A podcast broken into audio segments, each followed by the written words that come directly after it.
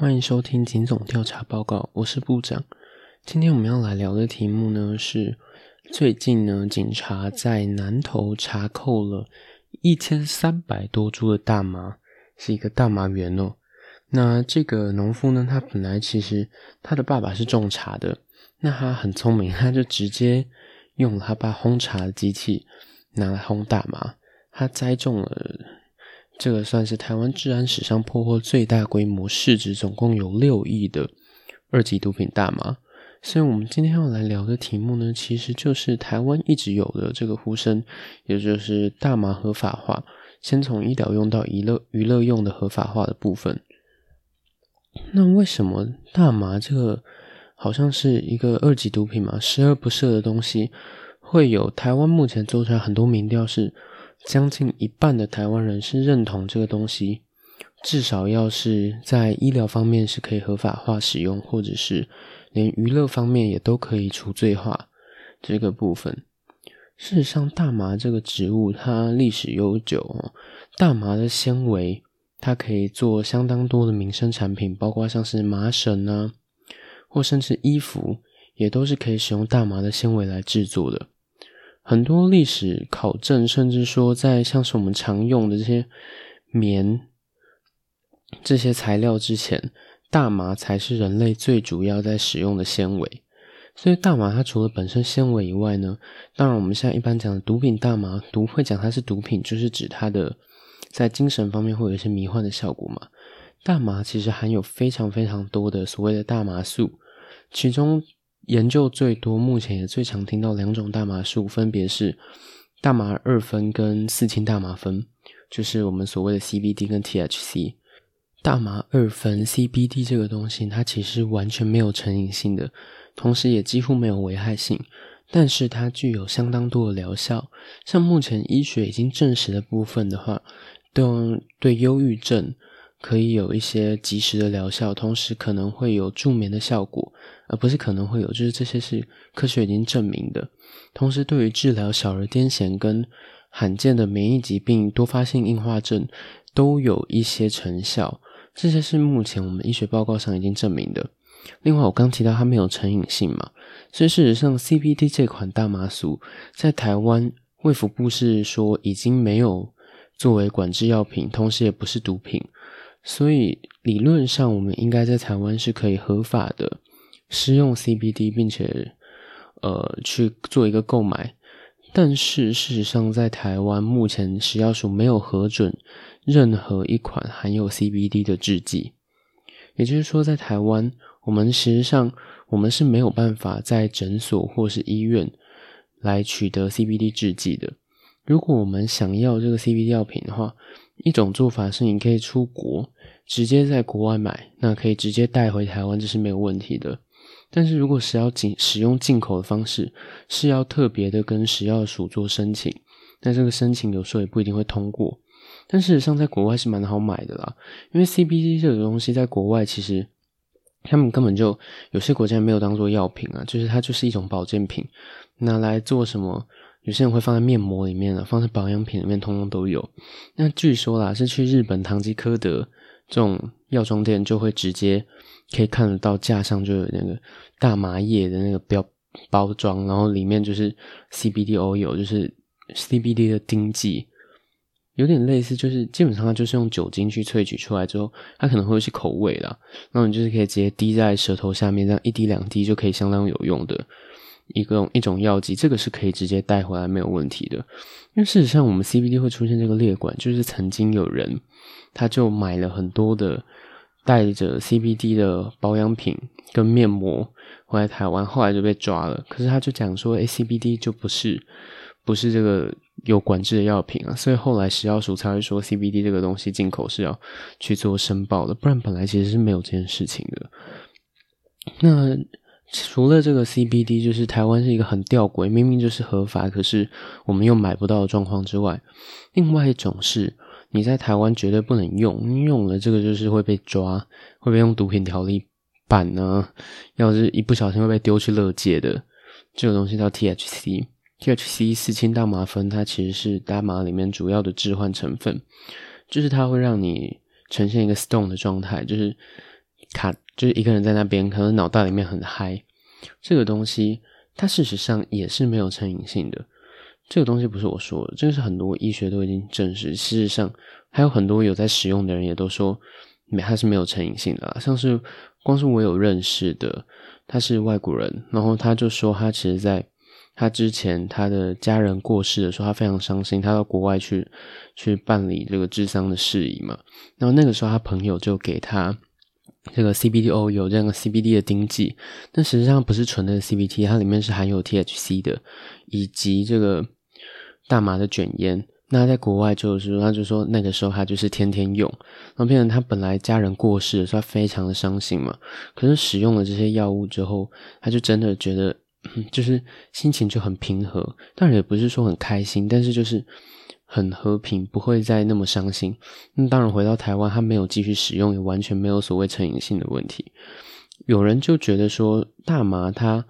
基本上，大麻是不会像是海洛因，海洛因这种东西真的很可怕嘛。就是你看成瘾性，它的生理跟心理成瘾都是非常大。大麻原则上它是没有生理成瘾性的，它的生理成瘾性是比酒、比烟，甚至比咖啡。因为有些人他就是真的咖啡中毒，天天喝个两三杯那种人，他可能没有喝，他的手真的会开始抖起来，就是真的有些人会有这个状况。但是大麻是完全不会，所以我就觉得说大麻这个东西。比起咖啡，它的成瘾程度更像是糖，像是我们那种如果喝吃糖或喝糖喝的比较多的，就会也是没有喝糖，就是心情就是阿杂嘛，就是很想喝，因为就是会有点闷闷的。可是说实在不喝也不会怎样，不会突然倒地口吐白沫或者手开始发抖嘛。所以其实大麻的成瘾性就有点类似这个样子。那不抽的时候，就是会觉得说可能 身体不太舒服，想要抽。也不是身体不太舒服，就是心情不太好，想要抽。可是这样真的不抽，那也就不会怎么样。跟烟也跟烟跟酒都不一样啊。酒如果喝多了也是一样，如果没有喝，是真的手也会抖，会身体有很严重的戒断症状。大麻完全不会。但事实上，在台湾也是因为这样子，大麻有很多合法化的呼声。第一个是它它基本上没有什么成瘾性，在它对社会性的社会的伤害性也非常的低。因为我们看像酒，外面很多常听到什么喝酒闹事嘛，酗酒打架，但是大麻不会，因为大麻你抽下去，你就是躺在那边一个人在那边嗨，就不会去发生这种对社会具有伤害性的问题。所以像是英国有一些研究，因不是一些研究，有一个研究，他们去专家就去分析了各项，我们讲一般所谓的成瘾物质，它对人体的伤害性的程度。大麻的排名其实是比烟跟酒都还要后面很多的，跟其他的毒品也是。所以它事实事实上，大麻也曾经不是毒品，就是在大概是在一九叉叉年，应该是一九三零年代左右，那个时候其实大麻也是有被做成我刚刚所提到的丁剂来广泛使用，包括像在美国。但是后来其实是因为有一些歧视的因素，所以大麻就。被禁掉了。那美国政府禁掉之后，当然还有包括一些管理人民的因素啦，所以美国政府才会把大麻这个东西禁掉。原则上其实是有一个说法，是讲说，因为那个时候美国政府执政者是觉得说，呃，这个可能会抽大麻的人，原则上就是可能会是我政敌。那我现在就把大麻变掉，这样子你们这些抽大麻的人，通通都变成罪犯了。这样的话，你们就没有办法再出来跟我抢这个政那个政坛的大位嘛？这个是一个说法，当然也不见得全然正确。那这个说法比喻来台湾的话，有点像什么？如果那个时候国民党来台的时候，觉得说台湾人好像很多都爱吃槟榔，所以为了怕台湾人来夺他们国民党的执政的位置，就说槟榔这个东西是毒品，你们所有嚼的人就通被我丢去监狱，然后会被褫夺公权。这样子你们就不会来抢我政坛位置。当然这是个比喻啦，国民党没有真的这样做，拜托不要来骂我。好，现在虽然说大麻这个东西伤害性这么小，但是在台湾还是有很多人一听到大麻就很反射式的想说它就是一个二级毒品，就是一个坏东西，我们千万不能开放它来，否则会毒害我们。实际上这些东西是不太有根据的啦。我个人是认为要开放大麻，当然我们。一方面社会可能还不是那么快接受，所以当然就是要先从医疗合法方面开始，就不只是说 CBD 的制剂，希望食药署可以核准，包括 THC 这个东西，它事实上也有相当多的疗效，也希望是可以台湾政府是可以好好的重视这一块，让大麻相关的制剂可以在台湾做合法使用，因为像是前几天也有新闻啊，就是有外国动物园，他们大象。因为有大象过世，所以象群就普遍有出现这个忧郁、忧郁的倾向。他们就把这个 CBD 的丁剂涂抹在大象的鼻子的内侧，就一点点、一点点，然后让大象去用吸入的方式去吸收这个 CBD 的丁剂，就真的对他们的生理造成了蛮让忧郁倾向造成了蛮好的影响，就变得比较没有那么严重，也整个很舒缓的感觉。那事实上。这也是带给我们一个讨论啦。以大麻这方面来看，我们就可以想想看，说是不是真的所有我们被以所谓的毒品条例列管的东西，都是这么的十恶不赦，这么的可怕？那事实上，这个我们的毒品条例是这样子的，基本上东西被列进去就不会被拿下来了，所以那个毒品的名单是越来越长，越来越长。其实我们。理论上正确的做法应该是过一段时间，我们可以好好来检讨毒品条例上面的东西，到底它真的危害性有这么大，需要我们用刑罚来处处置吗？这也是另外一个大在问的，就是这种自伤性的东西，像是很多国高中生，或者说不是国高中生，很多人他喜欢自残，可是你不会因为说你自残之后，我今天要把你丢进监牢里面。这个讲法是一个大麻律师李金奇律师所讲的。他是大麻律师，意思是他是专办大麻的案件。他也有一个 podcast 叫做《大麻烦不烦》，你们也可以去听哦。虽然他那个规模也是比我大很多啦，所以我应该没有办法帮他推荐什么听众，但是稍微讲一下。那大麻这个东西，毒在毒品条例上面是属于二级条品，二级毒品非常的重，所以我是觉得说，其实我们的毒品条例。时时需要一些检视嘛，因为事实上上面的东西也不见得真的都是这么毒。其实很多毒品条条例上的药物也是相当的有医学价值，像是什么吗啡啊、K 他命，其实都是相当好用的吗啡麻醉剂啊、止痛剂嘛。所以首先对我们民众来讲，我是觉得说，我们应该要就是可以用更开阔的心胸面对这些管制药品，不要觉得说。每一个可能有在使用这些药品的人，都是毒虫啊，都是社会的这个底层才会去服用这些药品。其实有些人他是有不同的需求了，像是呃，一样是前面讲的大马律师李金奇，他就有碰过一些个案，他是抽大麻，也是抽大麻，他为什么？因为他是长期失眠。事实上，他第一次有被就被抓到了嘛，然后就有被检察官还起诉，他做了。建议治疗，但是后来这个途中，他就是因为失眠太痛苦，所以又在抽了大麻，又再次被抓到。但这种一般来讲，检察官就会撤销掉缓起诉，直接把起诉丢到法院去，这个可能就真的会被判刑了。可是这是因为他就跟检察官讲说他是失眠的这个状况，所以检察官也就。好像也是检察官本身也是失眠的长期受害者，就很同情他，所以就决定再给他一次机会。后来的话呢，是这个律师李金奇告诉那个患者说，是不是可以试试看 CBD 这个合法药物不会被抓的，搞不好对他改善失眠也有很棒的效果。那后来也试了，确实也很有效。所以我们要知道说，其实使用管制药品或者说滥用药品的人，他们不见得全部。真的都是这么样的邪恶？我们不需要很反射式的觉得说他有在使用这些药物，就是我们就绝对不要接近，很可怕，也不是这样子。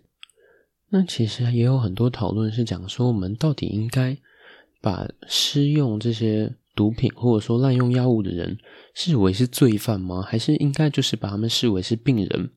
给予他们适当的处置，就像我前面提到，他们有可能是在正规的医疗方面，他们没有得到一个很好的处置，所以才会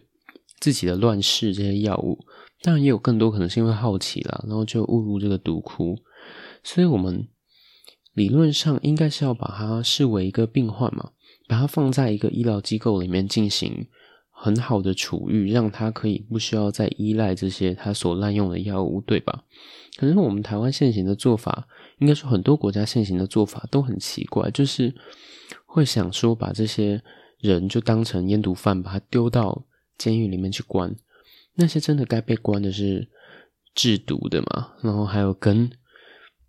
去控制。这些吸毒者用药物去控制这些吸毒者的药头，我觉得这些应该才是真正应该要被关的。是贩运毒品这一块是比较严重、比较可恶的。可是如果真的只是吸毒、试用毒品这个部分，它其实很多时候都是有可以相当同情之处。所以，我们今天就是稍微来讨论一下这个，包括大麻合法化以及这个毒品除罪、试用毒品除罪化，强调是施用毒品除罪化这个议题。好，但是在节目最尾端，我还是要讲一下。虽然我前面可能有讲一些大麻有很多好处，但是第一个，在台湾使用大麻还是绝对不合法的，所以请大家不要随便尝试。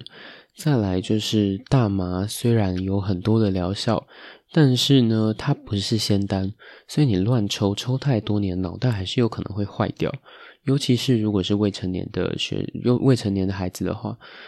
呃，原则上，一般来讲，现在研究是讲说，可以安全使用大麻的年纪是二十一岁。就认为低于二十一岁的话，大麻可能会对你的脑袋产生相当严重、不可逆的伤害，所以绝对不要轻易尝试。那远离这些毒品，不要让自己陷入毒窟，也还是相当重要的。毕竟，以我们目前的现状。不只是歧视的问题了，还有就是这些可能真的对你的身体不是那么好。加上如果你随便使用的话，台湾以目前的现状是没有办法给你一个相当的处遇的，所以千万不要随便尝试啊！虽然大麻可能有一些神奇的功效，但是不要好不好？不要随便乱吸。今天我们的节目就到这边，希望有打开大家一点，把这个。觉得大麻就是很毒的毒品的这个反射式的想法可以剔除掉，可以对一些这些毒品的方面有更多的认识，跟更多的了解，更多的思考，更多的讨论，或许就可以带来一些转机。我们今天的节目就先到这里喽，大家再见，拜拜。